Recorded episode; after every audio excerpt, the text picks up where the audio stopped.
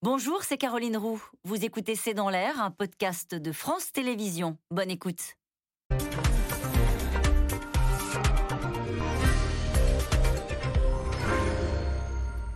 Bonsoir à toutes et à tous. Nous attendons vos questions SMS, Internet et réseaux sociaux pour alimenter notre discussion. C'est un feuilleton qui sans doute fera date dans la gestion de la crise du Covid. Novak Djokovic a été expulsé d'Australie avec une défaite qui sera sans doute pour lui l'une des plus difficiles à digérer dans sa carrière. Les Australiens n'ont donc pas cédé et le joueur non vacciné a perdu ses recours contre la justice locale. Ce bras de fer a tourné à la bataille diplomatique avec la Serbie qui dénonce une décision scandaleuse. Et la a pris une telle tournure que la France, d'abord assez ouverte sur l'accueil de sportifs non vaccinés, a dû revoir sa position face à la pression politique. Il faut dire que le pass vaccinal en France a été voté hier et devrait entrer en vigueur à la fin de la semaine. Le numéro un mondial est-il donc un anti-vax. Que cache cette fermeté des autorités australiennes?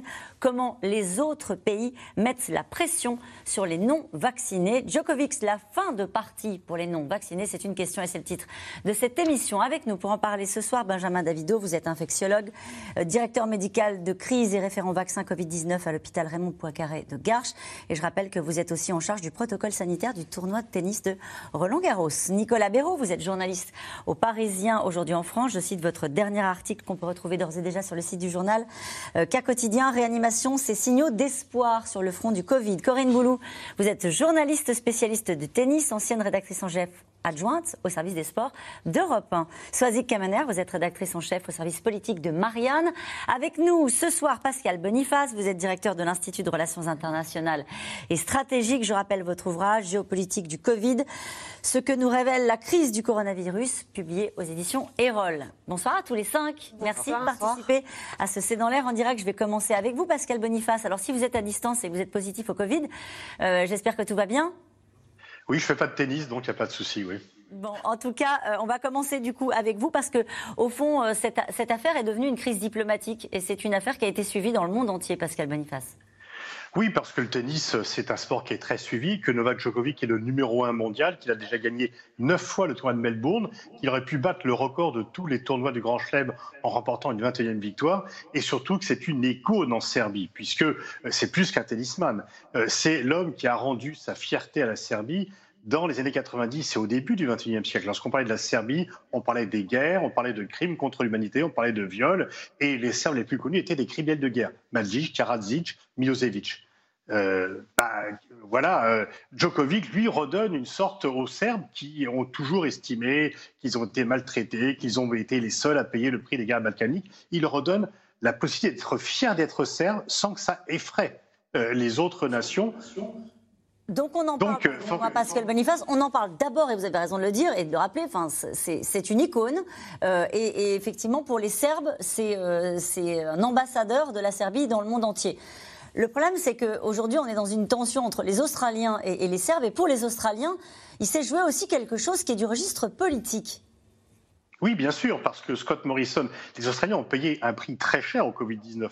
En termes de confinement, il y a peu de nations qui ont été aussi longtemps confinées pour un peuple qui aime bien vivre dehors, qui aime les distances, qui aime les voyages. Et donc, ils ont considéré que, numéro un mondial ou pas, eh bien, ils n'avaient pas à violer les règles et qu'ils n'avaient pas à venir les mettre en danger, puisqu'ils refusent d'être vaccinés, qu'ils pouvaient être porteurs du virus. L'Australie a une politique très sévère. Et donc, du point de vue australien, Djokovic euh, venait briser toutes les règles. Et Scott Morrison, le Premier ministre australien, qui est en difficulté sur le plan politique, il a vu l'occasion de se refaire une virginité, d'être le protecteur de la nation contre l'intrus euh, au virus possible qui était Djokovic, et donc de montrer bah, qu'il n'y avait pas de passe-droit que c'était pareil pour tout le monde. Il a dit euh, reine d'Angleterre, président des Unis, numéro un mondial, c'est pareil. Je doute que ça soit pareil vraiment pour tout le monde, mais en tous les cas, il l'a dit, il a été cru et je pense qu'il va en tirer un bénéfice politique.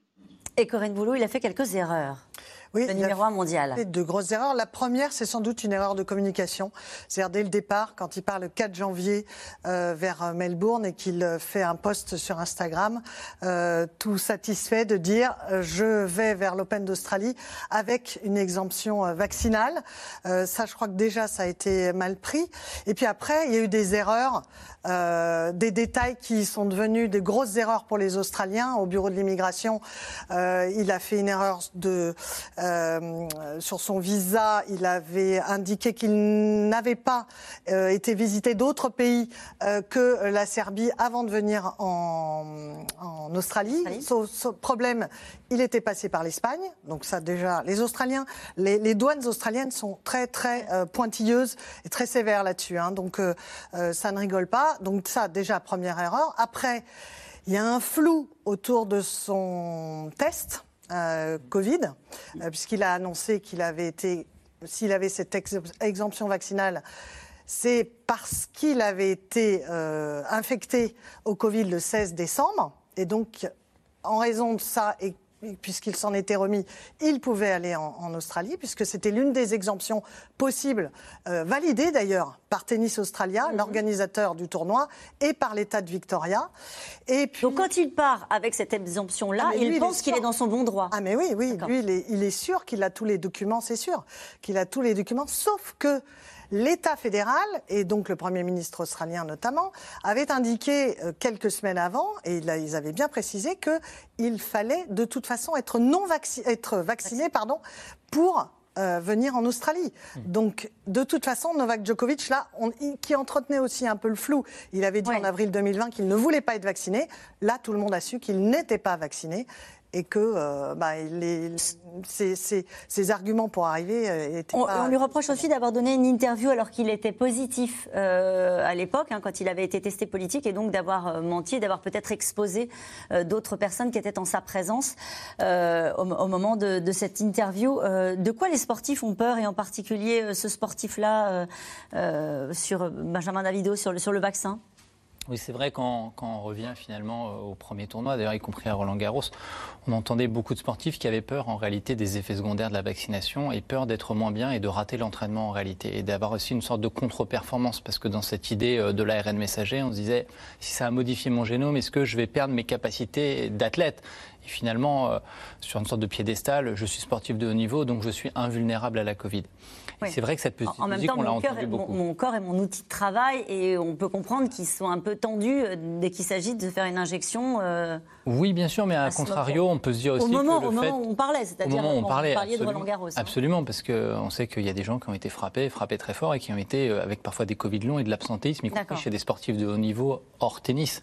Donc Djokovic, en effet, comme ça a été rappelé, lorsqu'il l'a eu, je crois, dans la, au cours de la première vague, avait répété qu'il ne serait pas vacciné. Euh, d'ailleurs, il y avait eu ce jeu de mots, le Joe Covid, vous savez. Euh, alors, est-ce que c'est Novavax, justement, qu'il faut pour Novak? Euh, C'est vrai que c'est compliqué parce qu'en réalité, on oublie cette exemplarité qu'on a demandé, d'ailleurs, souvenez-vous, aux soignants, qui parfois, justement, à tort, à mon sens, n'a pas été demandé aux gens qui étaient connus et aux icônes. Et Novak fait partie des icônes du sport et des icônes pour les jeunes. C'est un anti-vax? Alors lui, il dit que non, que c'est pas un anti-vax pur et dur, entre guillemets, mais il se trouve que oui, il n'est pas vacciné, alors qu'il aurait eu des mm. occasions, évidemment. en fait, si vous voulez, l'Australie, ce n'est pas un pays qui est anodin dans cette crise du Covid. Comme l'a rappelé Pascal Boniface, c'est un des pays qui a été longtemps adepte, vous savez, de la stratégie zéro Covid. Mm. Donc énormément de confinement, et du coup, ils ont énormément limité la circulation du virus. Bon, avec le variant Delta puis Omicron, cette stratégie était beaucoup plus compliquée, donc ils ont commencé à relâcher. En parallèle, ils ont beaucoup vacciné. Maintenant, ils ont 80% de la population vaccinée, c'est autant qu'en France. Pourtant, ils ont démarré plus tard. Mais comme ils ont une très faible immunité naturelle, entre guillemets, parce qu'ils ont eu très peu de personnes qui ont été euh, en contact avec le virus, qui ont été infectées, ils misent beaucoup sur la vaccination. Et la crainte des autorités australiennes, en tout cas les arguments qui, ont été plaidés par euh, les avocats des autorités australiennes lors des différentes audiences, c'était qu'ils ne voulaient pas que Novak Djokovic devienne une icône euh, des anti-vaccins en Australie et quelque part que ça alimente le sentiment anti-vaccin et que ça brise les efforts qu'ils font pour vacciner parce que leur priorité, peut-être plus que dans d'autres pays, c'est vraiment de vacciner le maximum de monde possible. Là, j'ai dit donc 80% de vaccinés. Ils sont en train de faire les rappels, ils sont à 20%, c'est deux fois moins qu'en France. Donc voilà, ils ne voulaient surtout pas, leur grande peur, c'était que Novak Djokovic devienne une icône et que ça, euh, comment dire, euh, alimente un petit peu le sentiment anti-vaccin en Australie. Hmm. On a vu en tout cas que les mesures prises par les Australiens, même avec le numéro 1 mondial, étaient extrêmement sévères, puisqu'il était en centre de rétention comme les autres. Oui, d'ailleurs, il a, vécu ça presque comme une humiliation hein, de ce qu'on a pu entendre de la part de ses proches. En tout cas, effectivement, il y a eu des, allers-retours. Il a pu à un moment retourner, s'entraîner. Alors tout le monde a cru que cette saga, enfin cette incroyable suite, euh, c'est presque une série Netflix. Hein, euh, euh, Novak Djokovic, il y a tous les jours un nouvel, tous les jours un nouvel élément, une nouvelle, une suite à cette affaire. Et effectivement, tout le monde a cru à un moment que la force du sport, elle est de la plus forte. C'est ça qui est très intéressant, je trouve, dans cette affaire, c'est que finalement, la question qui s'est posée de savoir si les sportifs étaient des aristocrates, si c'était une élite internationale qui devait être traitée autrement que le peuple, en fait. Et ce qui est intéressant, c'est que la réponse, alors c'est une réponse, ça a été expliqué par Pascal Boniface, la réponse des autorités australiennes, elle est très politique, on est en campagne électorale, donc il y a la volonté, effectivement, de montrer bah, que c'est la règle est la même pour tous, tout simplement parce que c'est très difficile de tenir ce discours-là devant des Australiens, mais cette question, elle se reposera évidemment au moment de Roland Garros, et ça devient un sujet politique en France aussi, c'est ça qui est intéressant. Et on voit que ça a challengé euh, tous, les sportifs. Alors il y a eu la réaction de Raphaël Nadal hein, qui a dit euh, Je crois en la science et quand on me dit de me faire vacciner, je le fais. Bien sûr, tout le monde est libre de ses choix, mais il y a des conséquences, non? Euh, Quelles conséquences, pour le coup, à votre avis On va faire un peu de sport. Hein, Corinne Boulou, je disais tout à l'heure, c'est peut-être la, pire défaite de, sa carrière parce que ça va le suivre, ça. Hein, en tout cas, il y a peut-être un besoin d'explication de sa part pour solder cet épisode qui aura duré une dizaine de jours. Oui, oui, tout à fait. Bon, je pense que là, maintenant qu'il est rentré d'Australie, peut-être qu'on l'entendra, mais je crois qu'il n'a pas souhaité, il ne, veut pas euh, s'exprimer tant que l'Open d'Australie ne sera pas terminé, donc ça va durer une quinzaine de jours. Mais c'est sûr que c'est la pire défaite de sa carrière. Elle est humiliante. La presse serbe dit c'est un scandale, c'est le scandale du siècle. Mm. Euh, donc son image en tant que numéro un mondial. encore une fois, qu'il le soutient. les autorités serbes sont vent debout contre les autorités australiennes. Hein. Oui, oui. Euh, et, c'est vrai que pour euh, Novak Djokovic, ça va être très compliqué de s'en remettre parce que toute la saison, là, cette histoire d'abord va le suivre. Et puis, il va falloir, franchement, s'il ne se vaccine pas, il ne va pas pouvoir jouer de la saison quasiment.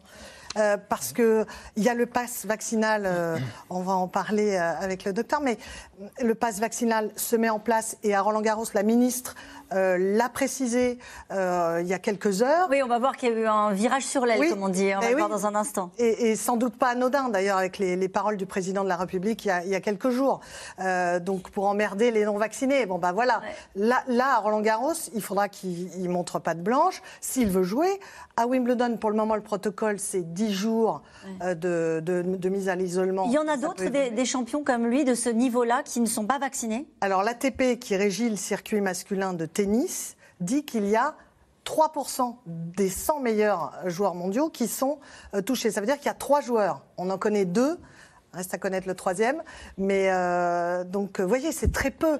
La, plupart des joueurs se sont fait vacciner, même s'ils étaient réticents pour pouvoir jouer. Et on va voir qu'on parle du tennis, mais dans le foot aussi, il y en a qui ne sont pas euh, vaccinés. En tout cas, son statut de numéro un mondial n'aura pas permis de faire plier les autorités australiennes. Après dix jours de bras de fer qui ont passionné le monde entier, Novak Djokovic est donc rentré aujourd'hui en Serbie sans pouvoir naturellement euh, disputer ce tournoi. Le président serbe parle de chasse aux sorcières et face à la polémique, le gouvernement français a même été contraint sur le sujet de changer de pied. Théo Manval et Nicolas Baudry-Dasson. Novak Djokovic escorté par la police aux frontières jusque dans l'avion qui l'emmène loin de l'Australie. Comme pour bien s'assurer qu'il allait quitter le pays, avec pour seul discours d'adieu un communiqué au ton amer. Je suis extrêmement déçu par la décision de la Cour de rejeter mon recours. Je vais maintenant prendre du temps pour me reposer et récupérer. Quelques heures plus tôt, la Cour fédérale australienne balayait son dernier espoir de participer à l'Open d'Australie. Djokovic, non vacciné, n'obtiendra pas de visa d'entrée. La Cour ordonne que le recours soit rejeté aux frais du demandeur. Jeu 7 et match pour le gouvernement australien, déterminé depuis 10 jours à ne pas céder face aux champions. Je crois que les Australiens comprennent que nous ne faisons qu'appliquer le droit. Les procédures sont transparentes. La règle, c'est la règle et il n'y a um, pas d'exception individuelle. La fin d'un feuilleton qui aura duré 11 jours. Novak Djokovic est bloqué dès son arrivée à l'aéroport de Melbourne. Non vacciné, il dit bénéficier d'une dérogation médicale pour venir jouer, mais ne précise pas laquelle. Son visa est annulé une première fois. Placé en centre de rétention, le champion lance un premier recours, soutenu par ses fans qui manifestent sous ses fenêtres. Ses avocats plaident l'exemption de vaccination, car Djokovic serait guéri du Covid, contracté mi-décembre. Cinq jours plus tard, premier coup de théâtre. Bonsoir à tous. Le numéro 1 mondial Novak Djokovic est libre de jouer l'Open d'Australie après une victoire retentissante devant la Cour fédérale. Un premier juge lui donne raison. Le Serbe retrouve le chemin des cours, de tennis cette fois, et se montre à l'entraînement dans l'enceinte même du tournoi. Mais le lendemain, la presse révèle que Djokovic a menti. Oublié de signaler un déplacement en Espagne les jours précédant son arrivée en Australie. Il est aussi apparu en public quelques jours seulement après la date supposée de son infection au Covid. Alors vendredi dernier, nouveau gros titre à la télé australienne. Information de dernière minute, le visa du numéro 1 mondial Novak Djokovic à nouveau suspendu par le ministère de l'Immigration.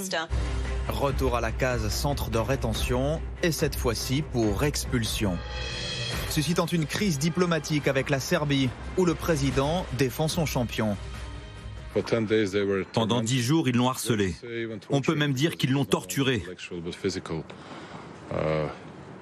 Car ça n'était pas juste une pression intellectuelle, c'était de la torture physique contre Novak Djokovic. Pire, une véritable chasse aux sorcières organisée.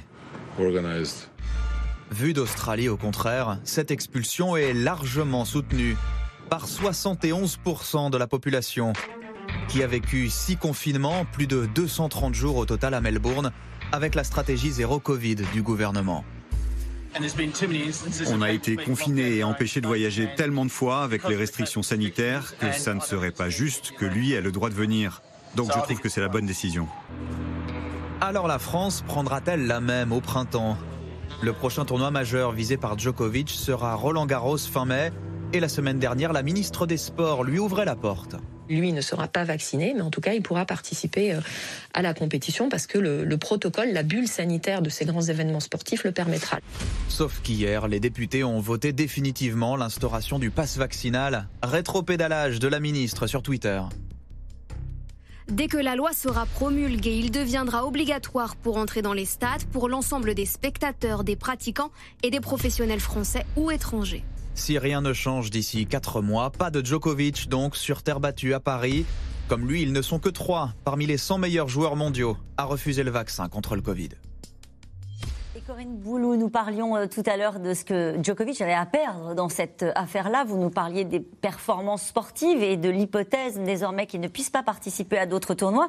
Là, du sonnant et du trébuchant. Lacoste vient d'annoncer euh, qu'ils vont faire le point quant à son contrat après les événements qui se sont produits en Australie. Faire le point, on parle d'un contrat de 9 millions de dollars par an. cette question qui nous est posée ce soir par Michel dans l'Allier, la décision australienne est-elle politique ou sanitaire? Pascal Boniface. Les deux, les deux. Elle est bien sûr sanitaire parce qu'il y a un vrai risque sanitaire et que, comme ça a été dit dans le reportage, l'Australie est très sensible à cela, mais elle est avant tout politique. Euh, je ne suis pas sûr que Scott Morrison se soit engagé si fortement sur ce dossier si Djokovic avait été américain ou d'une autre nationalité. Djokovic, ça va être très visible mais en même temps, la Serbie, ça ne pèse pas lourd dans la scène internationale, donc c'est pas trop compliqué de s'attaquer à lui. Vous avez une cible qui est très visible, tout le monde va vous féliciter pour avoir le courage de vous être attaqué à lui, et en même temps, vous ne risquez pas grand-chose. Donc c'est double bingo pour euh, Scott Morrison. Mais il y a donc... c'est Pascal Boniface, pardonnez-moi, excusez-moi, c'est un peu compliqué, vous êtes à distance, mais juste euh, pour être bien sûr d'avoir compris ce que vous nous dites, vous laissez entendre que si le numéro un mondial avait été américain, il n'aurait pas forcément été traité de cette manière-là. C'est ça que vous dites? Ah, oui, tout à fait. Alors peut-être qu'il aurait été empêché de jouer malgré tout, mais le Premier ministre australien ne se serait pas mis en avant avec une telle force. Euh, il n'aurait peut-être pas été dans ce centre de rétention dans lequel il était envoyé. Et donc il y a, euh, une fois encore, Djokovic s'est mis lui-même en faute, mais néanmoins, il y a une surréaction pour des questions de politique intérieure de la part de Scott Morrison encore avec vous, euh, Pascal Boniface, sur la, stratégie et sur euh, euh, la population vis-à-vis du vaccin en Serbie. Comment est-ce que ça se passe? Ils sont beaucoup moins vaccinés que nous Oui, parce qu'il y a une, d'une part, ils n'ont pas les moyens, ils ont eu des vaccins chinois, mais bon, qui sont pas terribles. Et puis, dans ces pays-là, il y a toujours une méfiance vis-à-vis du pouvoir. On pense que le pouvoir ment. Il a beaucoup menti dans le passé, d'ailleurs. Et donc, euh, il y a, c'est pareil un peu en Russie, euh, il y a en fait une méfiance par rapport à la vaccination. Aujourd'hui, 50% seulement des Serbes sont vaccinés. Alors, si Djokovic disait allez tous vous faire vacciner, on montrait 80% ça c'est clair. Mais il ne le dit pas, euh, il ne fait pas campagne contre le vaccin, mais euh, il ne fait loin, il est loin de faire campagne pour le vaccin. Donc il essaye de se tenir à l'écart, mais lui-même n'est pas vacciné, il l'a admis. Avec l'idée, euh, Pascal Boniface, que les campagnes de fake news sont très puissantes là-bas, notamment sur la question du vaccin. Est-ce que c'est le cas? Est-ce que vous confirmez? Oui, tout à fait. Effectivement, on est quand même dans un pays où il y a eu beaucoup de manipulation de l'information. Il y a très peu de confiance dans la parole des autorités. Et donc, effectivement, même si les pouvoirs publics disent qu'il faut se faire vacciner, ben, on voit bien qu'il y a toujours une partie de la population qui est réticente à cela. Elle est beaucoup plus importante euh, en Serbie comme en Russie, dans ce type de pays où, une fois encore, la parole gouvernementale est, manque de crédit. Nicolas Perrault. Oui, euh, d'ailleurs, cette histoire de euh, un petit peu l'icône qui pourrait comme ça appeler à se vacciner et ça pourrait inciter plein de gens, on l'avait aussi évoqué en France pour l'outre-mer. Il y avait des, euh, des stars mm. sportives comme Teddy Riner, par exemple, il avait été interrogé est-ce que vous appelleriez la population à se vacciner Et on sentait qu'il était très prudent. Il y avait aussi sur, voilà, c'était pas un sportif, mais une politique, Christiane Taubira, elle avait aussi été interrogée et jamais, alors elle était vaccinée, etc., mais elle n'avait jamais lancé un appel entre guillemets solennel à se faire vacciner. Mais c'est vrai que ça pourrait jouer parce que quand une icône, quand un personnage aussi que Novak Djokovic pour les Serbes, euh, comme ça, donne une impulsion et dit d'aller se faire vacciner, il y a plein de gens qui peuvent se, faire, qui peuvent se laisser convaincre facilement. En tout cas, euh, Kamener, on a vu euh, qu'en France, le gouvernement avait dû faire un virage sur l'aile, hein, euh, clairement, rapidement sur ce sujet-là. Au tout début, la ministre de la Santé, on l'a entendu tout à l'heure dans le reportage, parlait de bulle sanitaire. En gros, bon, c'est les sportifs, c'est des tournois, ils sont entre eux, c'est pas grave s'ils sont pas vaccinés. Ça a changé. Oui, euh, au départ, Roxana nous, c'est un peu comme si elle parlait d'un monde à part, c'est-à-dire comme si les sportifs n'étaient pas dans le monde réel.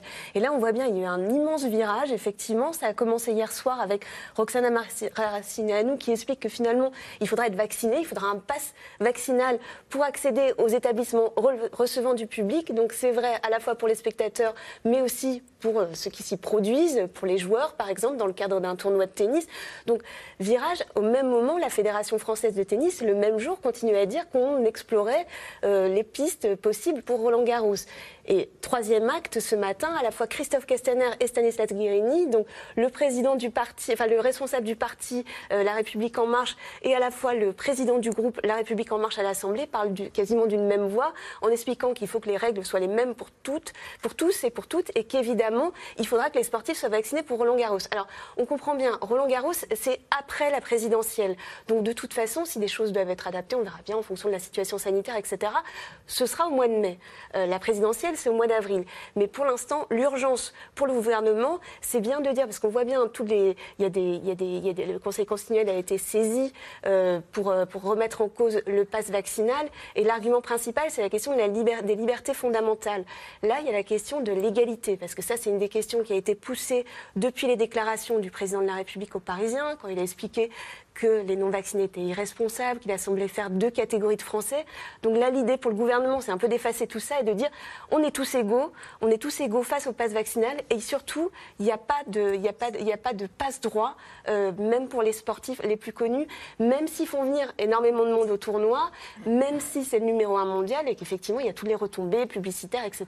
derrière. Et on va se retrouver avec des situations qui seront peut-être compliquées parce que Roland Garros, ce sera après euh, la présidentielle, mais il y aura d'autres peut-être rencontres de de foot avant. Didier Deschamps qui dit tous les joueurs ne sont pas vaccinés, c'est la liberté individuelle. On n'est pas là pour leur imposer. Comment on va gérer ça? Ah bah Avec le pass vaccinal, ça va être clair. Hein. tous, les, tous les sportifs euh, professionnels bon, français c'était déjà le cas, mais euh, étrangers, devront être vaccinés. Ce qui veut dire que là, pour le tournoi Destination en rugby, euh, très prochainement, là en février, ça va, si le pass vaccinal est bien mis en place, comme j'ai entendu le souhaiter le gouvernement à la fin de la semaine, eh bien, pour les prochaines rencontres de rugby, euh, il faudra que des joueurs soient vaccinés. Et dans les clubs de rugby anglais, il y a un certain nombre de, joueurs qui ne sont pas vaccinés. Donc, il va falloir s'adapter. Il va falloir voir comment, effectivement, les, les, clubs, enfin les clubs et les équipes nationales euh, vont, vont s'adapter. Et ça va être. Ça veut dire laisser ces joueurs-là sur le banc de touche, en tout cas, ne pas les faire venir euh, à la. Oui, ils ne pourront pas. Non vacciné, vous ne jouez pas. Non vacciné, vous ne rentrez pas dans un stade. On a l'impression que les règles ne sont pas totalement claires sur la question des sports en fonction même des, des, sports dont on parle. Oui, alors bon, c'était délicat, c'est-à-dire que quand la ministre euh, parle de bulle sanitaire euh, début janvier, euh, on est à un moment où effectivement où ça, ça reste encore flou. Le passe vaccinal n'est pas encore adopté, il doit passer à l'Assemblée. et puis entre-temps, il y a les propos du président de la République sur les non-vaccinés. Et donc le pass vaccinal étant adopté, là, franchement, euh, ça devient compliqué de ne pas dire euh, aux non-vaccinés, non, euh, vous, vous allez pouvoir venir jouer juste avec une bulle sanitaire. Non. Donc ça veut dire, ça concerne, ça va concerner les joueurs, même des stars, hein, de tennis ou de foot ou de rugby, vous venez d'en parler, mais ça concernera aussi les spectateurs, ça concernera aussi les sportifs du dimanche qui pratiquent avec une licence ben, à tous les niveaux quand, vous allez euh, dans, un, dans un stade, il faudra effectivement avoir votre passe vaccinal euh, au-delà de 16 ans, hein, je crois. 16 ans, oui. Benjamin Davido, ça me fait penser à nos discussions par le passé, hein, à l'époque où on n'imaginait pas comment on allait pouvoir organiser Roland Garros. Euh, à l'époque du Covid, c'était l'année dernière. Aujourd'hui, on s'est adapté, on a des outils, mais on voit bien que ça frotte encore. Oui, chaque année est différente. Je me rappelle le dernier jour du tournoi l'année dernière, on m'a dit Benjamin, est-ce qu'on va garder ce système de jauge et ce système de passe? Et les masques Et j'ai dit il est probable qu'à cette même période, le virus soit encore présent parce que ça prendra beaucoup de temps.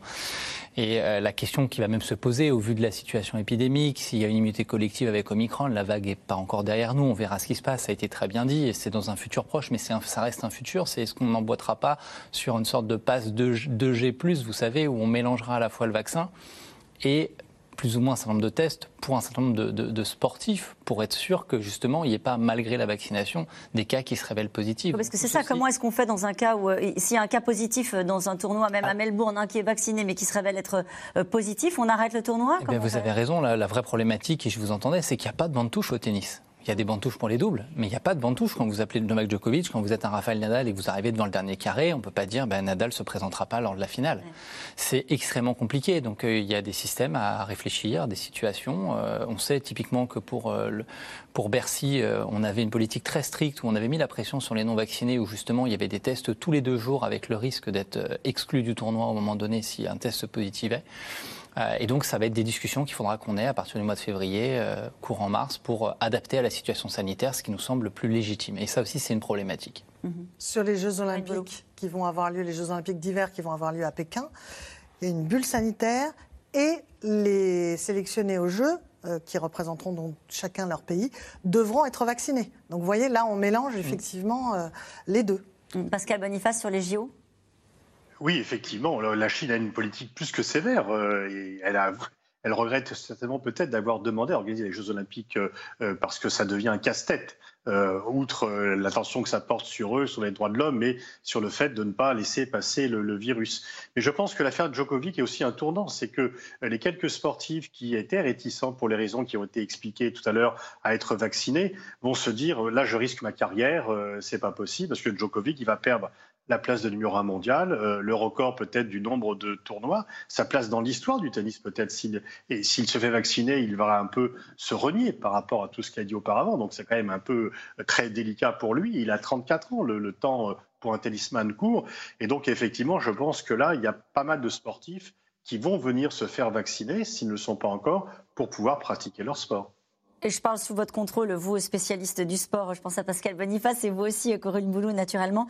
Euh, certains clubs anglais, espagnols et italiens imposent désormais un schéma vaccinal complet dans la négociation des contrats, parce que naturellement, ce qui joue avec des grands footballeurs et des grands tennisman, ça se passe souvent dans des contrats avec des avocats, et du coup, dès le départ, maintenant, il faudra que ce soit inscrit dans le contrat des, joueurs ou euh, des footballeurs et des tennisman. Et oui, parce que jusqu'à présent, et pour cause, ça ne l'était pas, puisque ce, virus est présent depuis euh, fin 2019, début 2020 euh, en, Europe.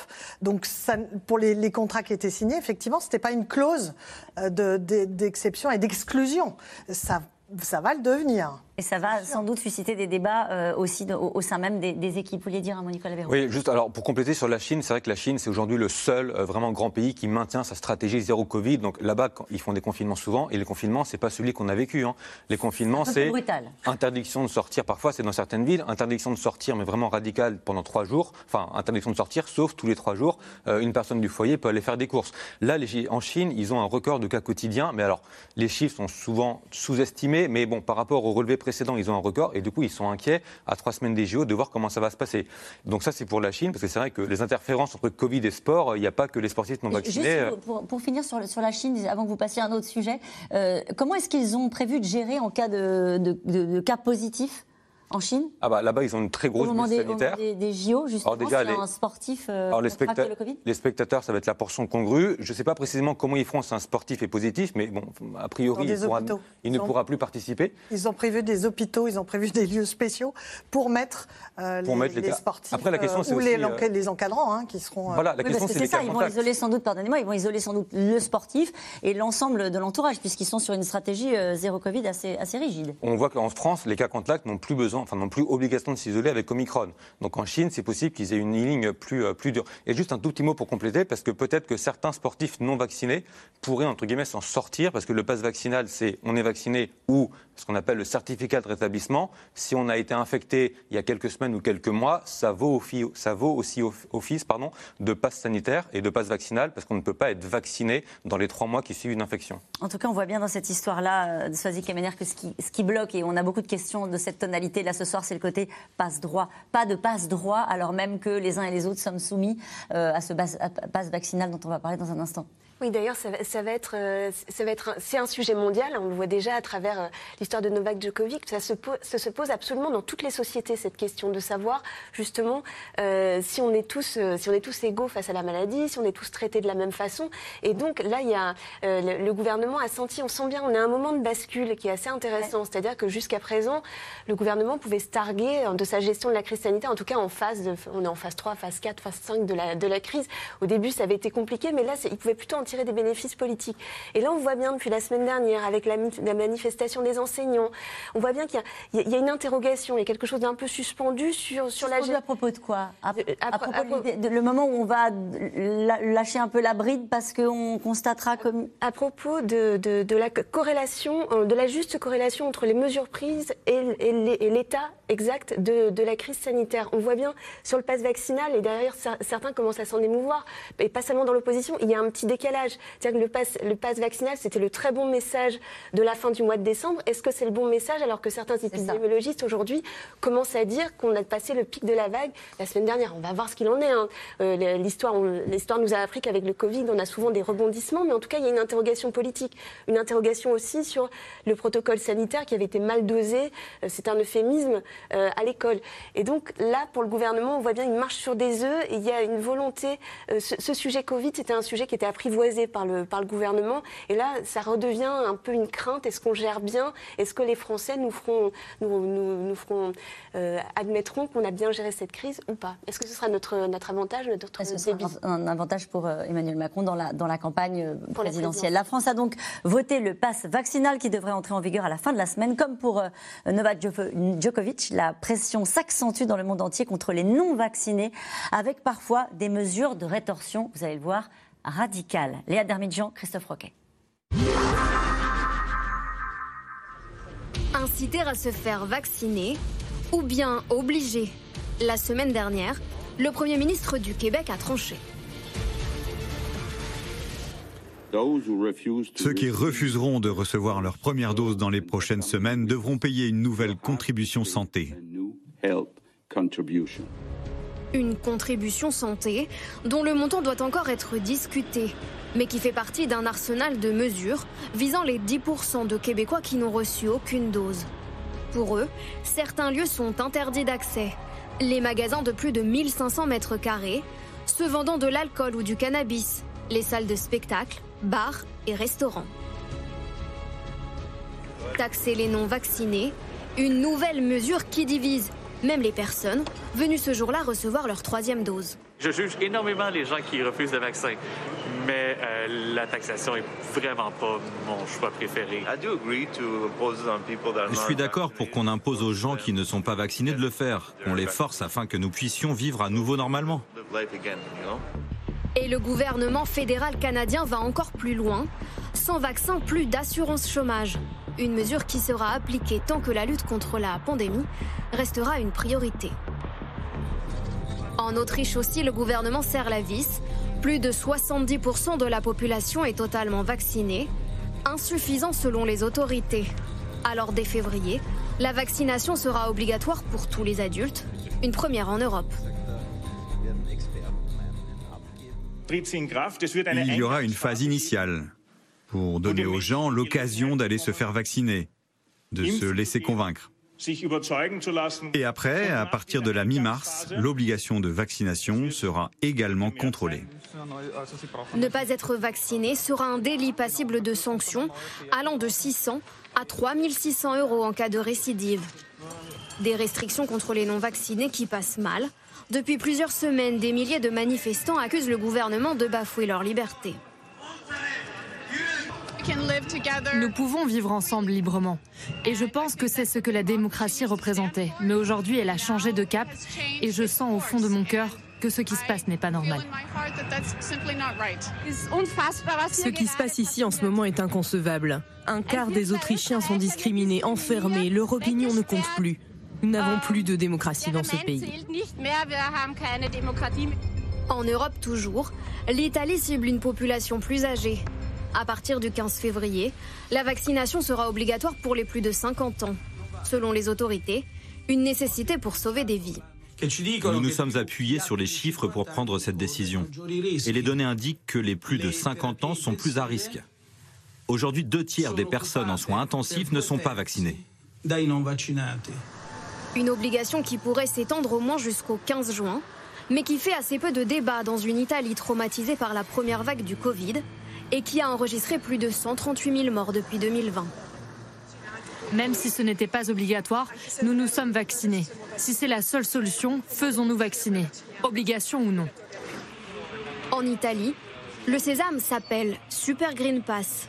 Il atteste d'un schéma vaccinal complet, l'équivalent du pass vaccinal français. Un outil plutôt bien accepté là-bas. Avec les contrôles, je me sens plus en sécurité et je peux donc m'entraîner l'esprit tranquille. À l'autre bout de la planète, à Singapour, les frais d'hospitalisation des non-vaccinés ne sont plus remboursés. En Indonésie, la vaccination est obligatoire depuis février 2021. Et pourtant, presque un an plus tard, seulement 40% de la population a reçu deux doses. Pascal Boniface, quand on voit ce reportage, on se dit que si on fait deux pas en arrière et qu'on regarde les mesures qui sont prises à l'échelle de la planète, euh, ça le temps pour les non-vaccinés quand même.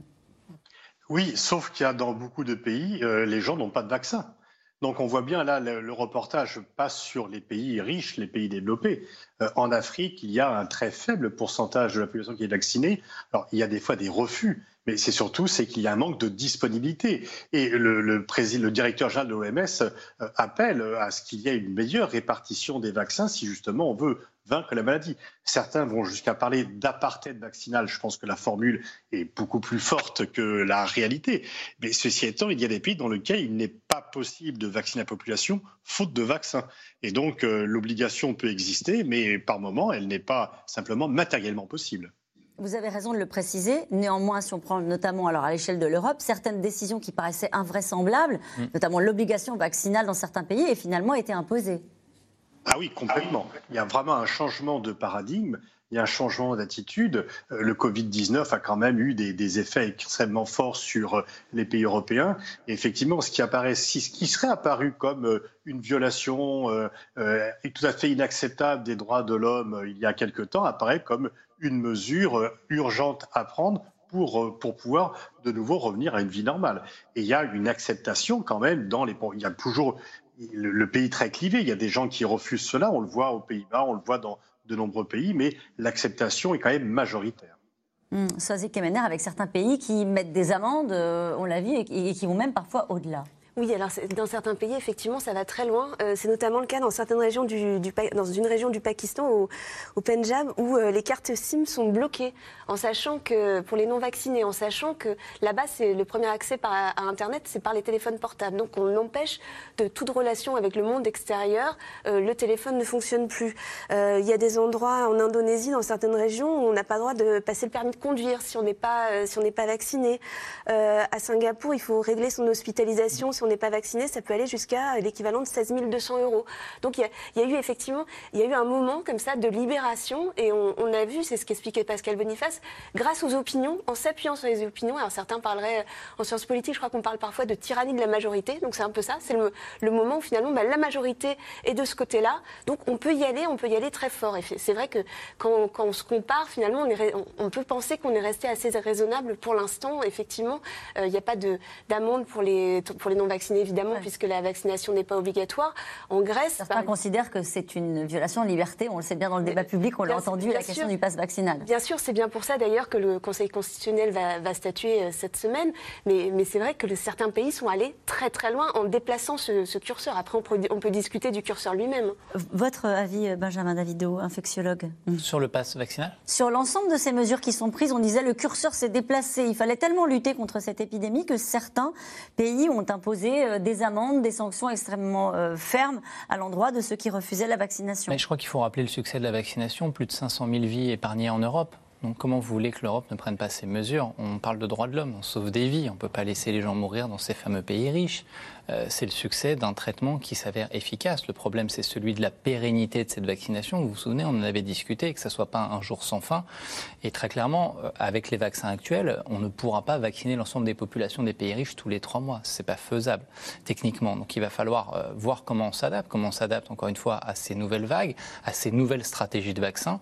Et ça, c'est l'avenir qui nous le dira. Vous vous rappelez que la vaccination de la grippe aussi, en fait, ne dure pas dans le temps. Alors, il faut la refaire régulièrement. C'est absolument important. Je crois que personne ne l'a dit depuis le début de l'épidémie. On l'a pas suffisamment dit peut-être. On l'a pas suffisamment dit. C'est pour ça qu'on vaccine relativement tard, autour du 15 octobre, parce que euh, on table sur le fait que l'épidémie démarre caricaturalement au début de l'hiver, entre le 15 décembre et le 15 janvier, avec un pic dans ces zones-là. Et on sait très bien que la vaccination ne passera pas le cap du printemps. Et c'est d'ailleurs pour ça que depuis quelques années, on a ce qu'on appelle les vaccins tétravalents avec quatre souches, et notamment la plupart du temps, on vous revaccine chaque année avec le H1N1, parce que justement, on perd cette immunité. Donc on est dans un scénario en réalité qui est complètement celui de la Covid, sauf qu'on ne le dit pas, et qu'on peut espérer qu'à un moment donné, la Covid va devenir proche du scénario de la grippe. Si on revient deux minutes à Novak Djokovic, euh, il aurait eu son passe vaccinal, lui bah, en, fait, France? alors, bah, en fait, la question est bonne, parce que ce qu'il faut comprendre, c'est que le passe vaccinal, c'est soit un schéma vaccinal complet, donc la dose de rappel, maximum 7 mois après la euh, oui, 7 mois maximum après la précédente injection et ce délai passera à 4 mois le 15 février. Ou sinon, le ministre de la Santé, Olivier Véran, a toujours garanti que le fameux certificat de rétablissement, mm. donc c'est-à-dire j'ai été positif au Covid entre 11 jours et 6 mois, restera valable. Pourquoi? Parce que les personnes positives au Covid ne peuvent pas, dans un délai de 3 mois minimum, se faire vacciner. C'était précisément son cas. Voilà, exactement. Après, ce que Olivier Véran n'a pas précisé, il faudra voir, comme toujours, les décrets d'application sans doute le week-end prochain, c'est s'il faudra s'être engagé dans un schéma vaccinal, donc avoir reçu une première dose avant l'infection, euh, pour avoir un pass vaccinal ensuite. Mais bon, il ne l'a pas précisé, on verra. En fait, ce qu'il faut comprendre, aujourd'hui, on a à peu près 35 000 personnes qui reçoivent une première dose de vaccin chaque jour. Dans le même temps, il y a 300 000 personnes testées positives chaque jour. Parmi celles-ci, il y en a certaines non vaccinées. Imaginons, moi, je suis non vacciné et je suis testé positif. Je veux me faire vacciner parce qu'il y a le pass sanitaire qui arrive, le pass vaccinal qui arrive, etc. Je peux pas parce que j'ai été positif et les autorités me disent qu'il faut attendre au moins trois mois. Et je me dis, ah bah c'est pas juste, je voulais me faire vacciner dans trois jours et puis je suis positif, c'est pas juste. C'est pour cette raison que le pass vaccinal garde cette possibilité du certificat de rétablissement. Et du coup, la question se pose pour Djokovic, parce que positif mi-décembre si on en croit Olivier Véran, il aurait un pass vaccinal. Alors, à voir ce que vont dire les décrets d'application, etc. Mais la question, la question, effectivement, elle se, elle se pose. Donc il y a une ambiguïté. Il y a une ambiguïté. On verra comment elle, qu'elle est résolue dans les décrets. Et juste un tout petit mot sur l'histoire de cibler les non-vaccinés, parce que la vaccination obligatoire, le gouvernement a toujours dit non, notamment pour des raisons pratiques.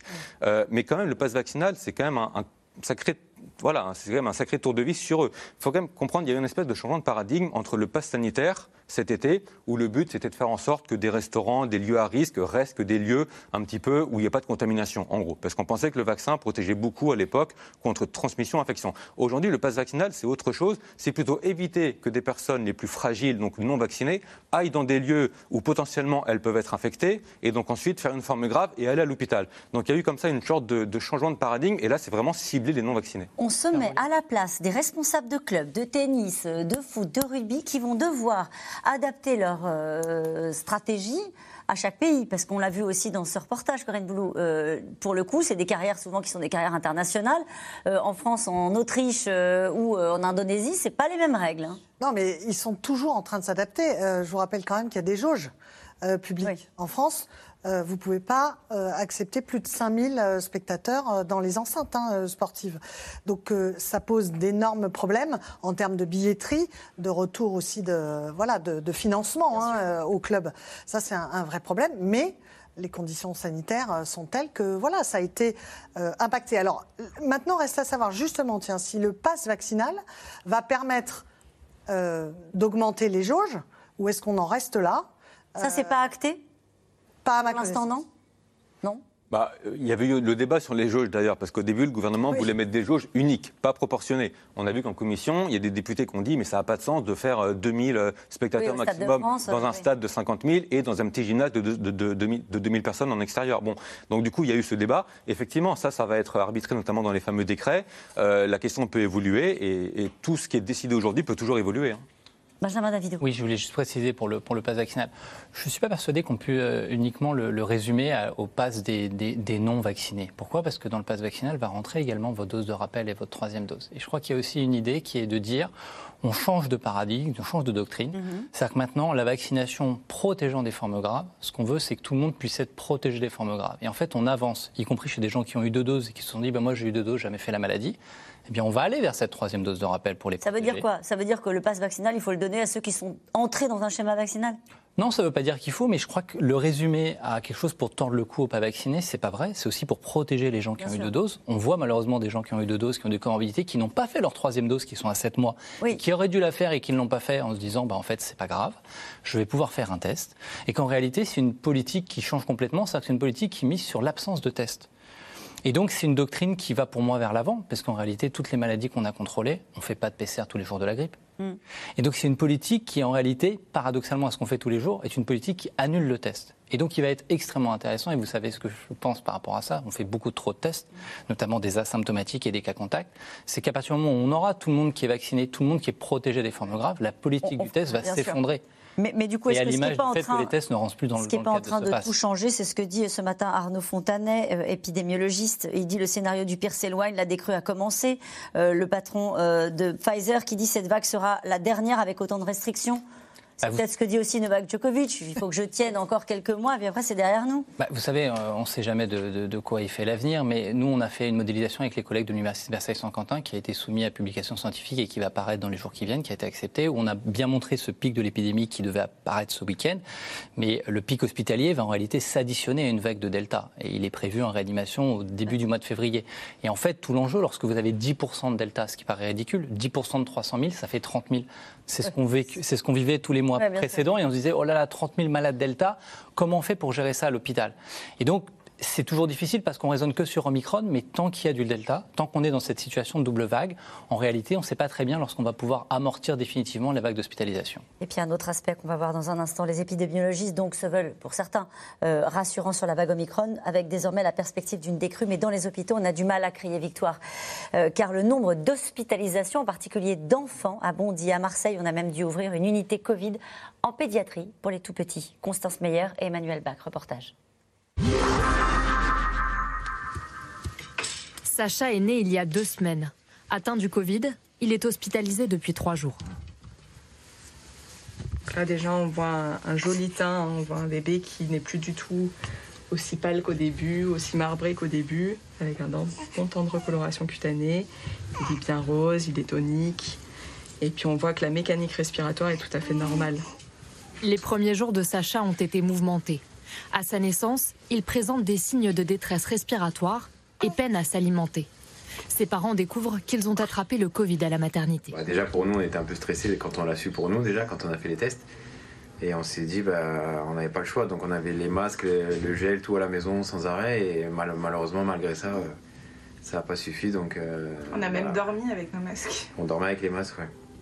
Directement euh, Covid et hospitalisation. C'est tout ce qu'on n'imagine pas quand, on, quand on vient d'avoir un ah bébé. Après ce séjour à l'hôpital, Sacha va pouvoir rentrer chez lui. Avec le variant Omicron, les hospitalisations chez les enfants ont bondi. Ils sont 453 actuellement pris en charge, dont 78 en réanimation. Pour faire face à cette vague, une unité Covid pour les enfants vient d'ouvrir ses portes à l'hôpital de la Timone à Marseille. Voilà, donc ici vous êtes dans la partie euh, réservée aux enfants euh, qui ont une infection Covid. Euh, il y a donc six chambres, ce sont toutes des chambres individuelles. Face à l'afflux, l'unité spéciale accueille en priorité des enfants souffrant du Covid et porteurs de pathologies chroniques. Les autres sont hospitalisés dans le service de pédiatrie, faute de place. Il y a un autre enfant Covid qui va arriver.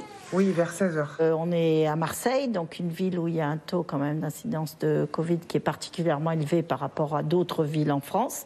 Et dans la mesure où il y a plus de personnes Covid dans la population, ben, il y aura forcément proportionnellement plus d'enfants. Dans certains cas, les complications se révèlent plusieurs semaines après avoir contracté le Covid.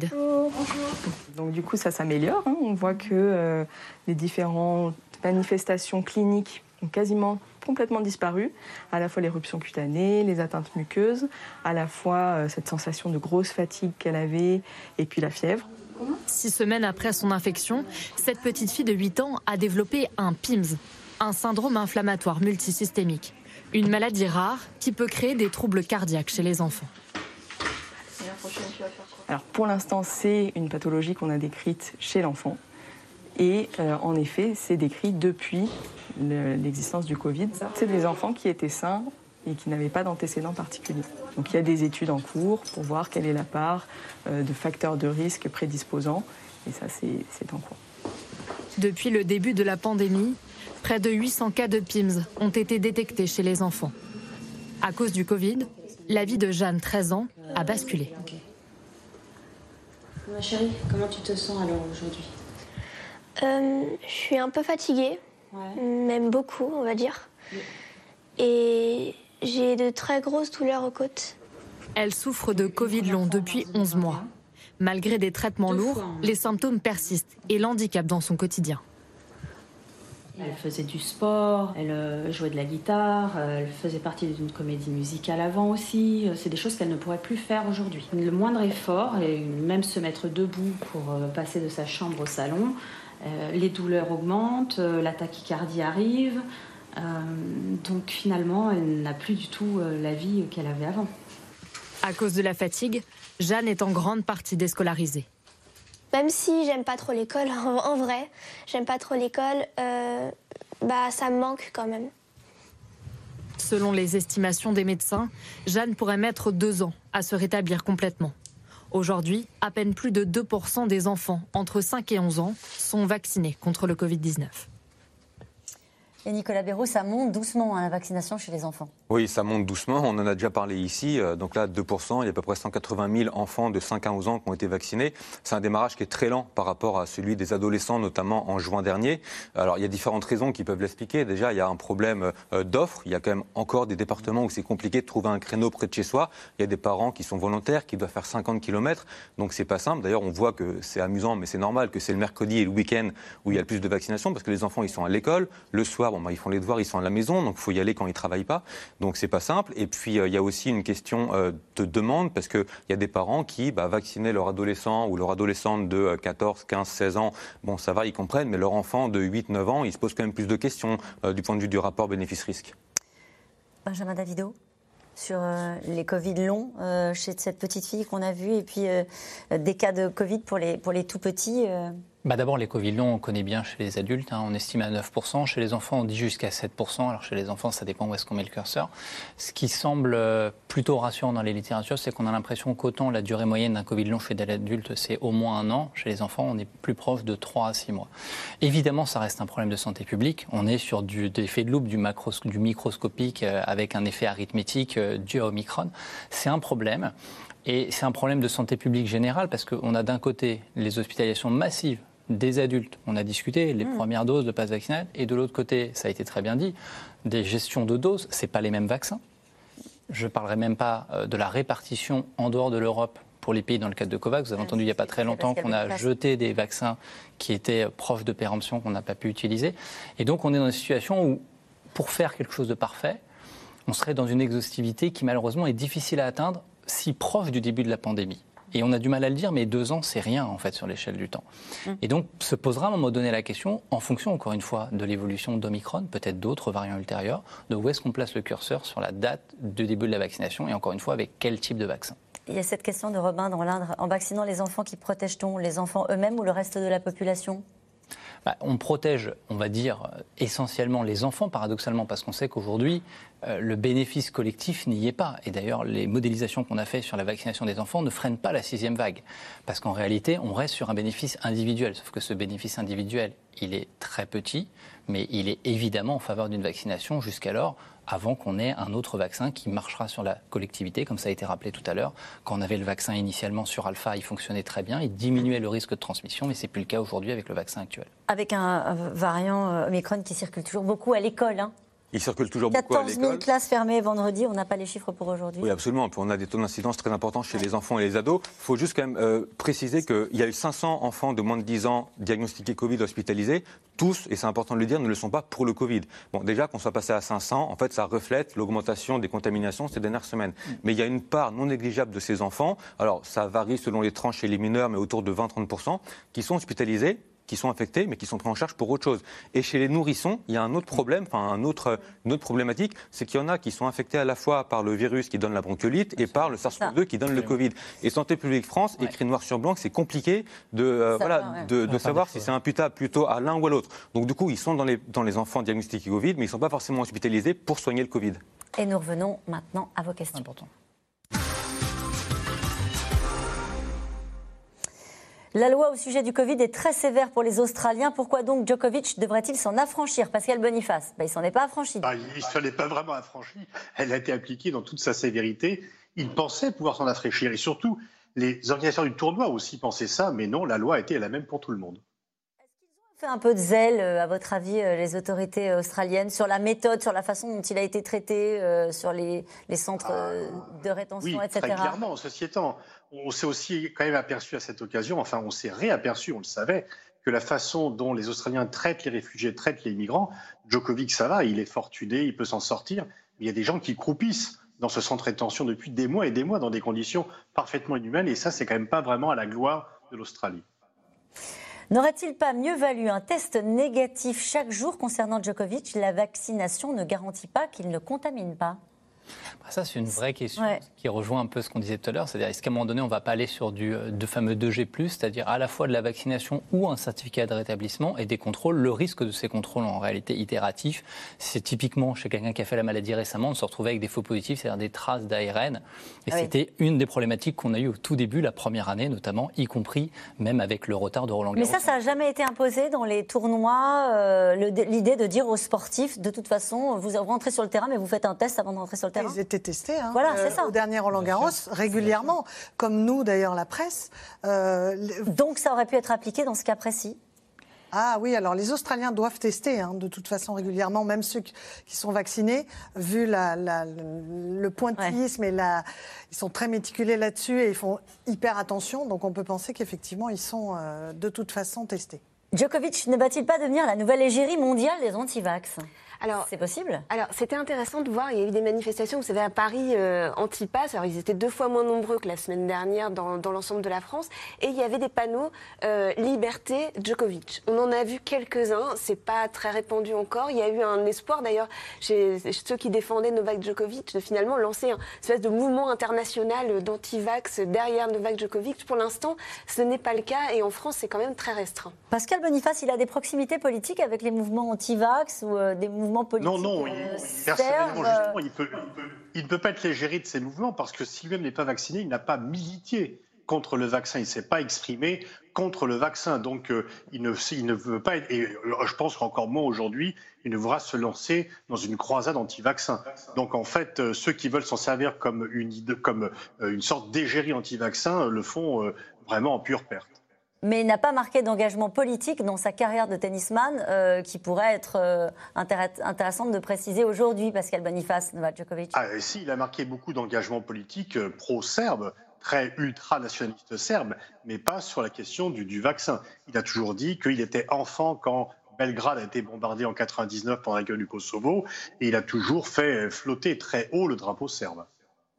Et vous me disiez tout à l'heure, il a du caractère, on l'a vu, Novak Djokovic. Euh, et, on peut se poser la question aujourd'hui, quel intérêt aurait-il à, céder, à plier et à se faire vacciner? C'est tout l'orgueil du champion euh, qu'il est, mais encore une fois, je crois qu'il n'a pas intérêt à jouer ce jeu-là, parce que c'est lui, au bout du compte, qui va en pâtir. Euh, tout numéro un mondial qu'il est aujourd'hui. Matériellement, comment le pass sanitaire va-t-il se transformer en passe vaccinal? Aura-t-on une nouvelle attestation? Bah, normalement, non. C'est-à-dire que le certificat devrait rester le même. Donc, c'est-à-dire que les en fait, pour les gens, pour la grande majorité des Français, qui sont vaccinés, qui ont un schéma vaccinal complet, ça ne changera rien. Ça changera rien. Ils continueront d'aller au restaurant, au musée, au cinéma, en montrant leur téléphone, en montrant leur code. Voilà, ça ne changera rien pour eux, sauf si, parce que c'est une possibilité qui est inscrite dans la loi, il y a des, enfin, possiblement, il y aura des, lieux, des événements, comme l'a dit Benjamin Davido, la fameuse règle 2G+. Alors 2G+, c'est parce qu'en Allemagne, hmm. ils appellent ça comme ça, c'est euh, vacciné ou guéri, plus un test négatif.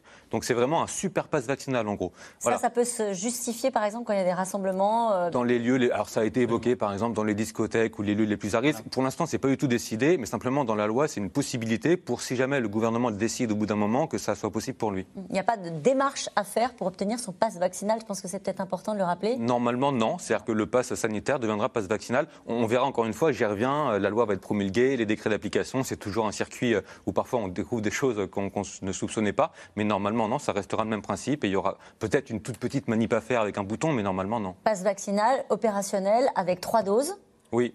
Ou avec deux doses plus une contamination Oui, et attention, parce que donc, la troisième dose, enfin, la dose de rappel, il faut l'avoir aujourd'hui maximum 7 mois après la précédente injection. Mais Olivier Véran a annoncé qu'à partir du 15 février, ce sera 4 mois et en même temps, on est éligible au bout de trois mois à la dose de rappel. Donc il y aura une fenêtre de seulement un mois pour, pouvoir avoir sa dose de rappel. voilà. Il faut ouvrir des centres de vaccination.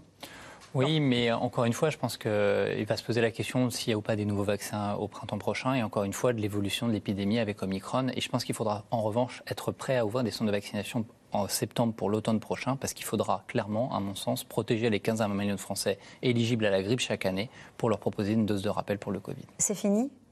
Non, je pense que c'est pas fini. Je pense que c'est en train de réécrire l'histoire. Vous savez, euh, on avait discuté, je crois, une fois ensemble. Il y a la, fameuse grippe russe qui était a priori un OC43 selon, selon les scientifiques. Et donc les coronavirus sont capables comme ça de créer des saisons et de s'introduire dans notre vie quotidienne. La réalité, c'est que ce virus, il nous aime bien, et qui voudrait essayer de détrôner la grippe. Et aujourd'hui, il est bien parti pour. Hmm. En sachant que quand virus circule toujours, et tout à l'heure, euh, Pascal Boniface rappelait qu'il y a tout un tas de, pays qui n'ont pas accès encore au vaccin. Et du coup, ça veut dire que ce, ce variant, enfin, ce virus continue de circuler et qui pourrait faire naître de nouveaux variants. je ne veux pas plomber le moral, je ne veux pas annoncer une mauvaises nouvelles. Encore une fois, c'est comme la grippe. Hein. Le vaccin qu'on a fait cette année pour la grippe comportait une souche 10 cambodgienne. On est resté sur le nom des pays. Et chaque année, on se fait vacciner avec des souches circulant dans les différents hémisphères en fonction du pourcentage de vaccination. J'ai eu le Covid deux fois avec symptômes, mais sans complications. Pourquoi me faire vacciner Jean, dans le Puy-de-Dôme? Bah pour éviter tout simplement euh, des formes graves, parce que bah, visiblement il n'en a, pas eu. Il y, a des cas rapportés dans la littérature, c'est anecdotique évidemment, de gens qui ont fait des formes peu sévères. Ce qu'il faut comprendre, c'est lorsqu'on a un portage, lorsqu'on est asymptomatique, on fait très peu d'anticorps, et d'avoir des anticorps protège notamment face aux différents variants de la maladie, et notamment aujourd'hui Delta qui est considéré comme le plus sévère. Corinne Boulou, une question de Jean-Paul dans le Var. Djokovic va-t-il pouvoir disputer le tournoi de Roland Garros? Bah, la question aujourd'hui, euh, si l'on en croit euh, la ministre et les politiques qui ont répondu, non. Non, parce qu'il euh, faut qu'il soit vacciné, sauf si effectivement l'exemption vaccinale, à condition qu'elle soit avérée, parce qu'il y a des doutes sur son exemption vaccinale pour l'Open d'Australie, peut lui permettre effectivement d'avoir une nouvelle exemption, mais on n'en prend pas le chemin.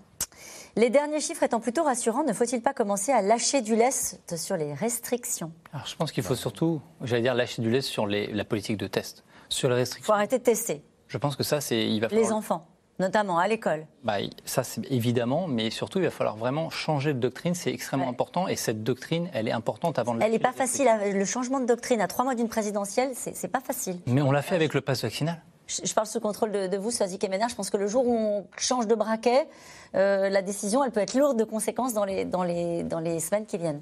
Oui, et puis surtout, il y, a, il y a deux conséquences. C'est-à-dire qu'il y a une conséquence sanitaire évidente, et c'est le plus importante, mais c'est la plus importante, mais il y a aussi une conséquence politique. C'est-à-dire que vous levez les restrictions, euh, vous, lancez la, vous relancez la présidentielle et vous relancez, euh, vous relancez des, des, des, disputes politiques très fortes. Donc il faut bien doser le moment. Aujourd'hui, on fait 1,7 million de tests antigéniques ou positifs par semaine. Alors là, ça décline un petit peu depuis 3-4 jours, mais c'est tout frais, entre guillemets. Euh, la Sécu, c'est un milliard et demi là, en janvier qu'elle va, devoir payer pour les tests. C'est énormissime. Et c'est vrai que là, bon, on a l'impression que les différents indicateurs, on est sur une sorte de plateau. Ça pose des questions pour les tests, ça pose des questions pour les restrictions, ça pose beaucoup de questions, bien sûr. Une dernière question Djokovic va-t-il rencontrer des problèmes avec ses sponsors à l'image de Tiger Woods il y a quelques années, Corinne Boulou?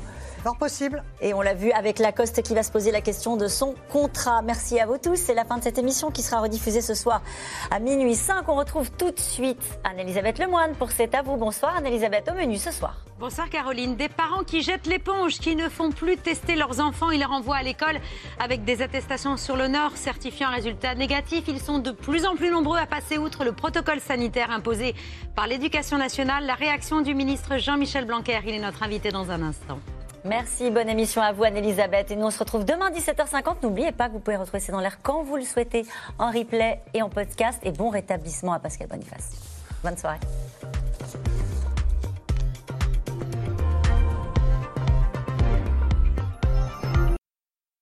C'était C'est dans l'air, un podcast de France Télévisions. Alors s'il vous a plu, n'hésitez pas à vous abonner. Vous pouvez également retrouver les replays de C'est dans l'air en vidéo sur France.tv.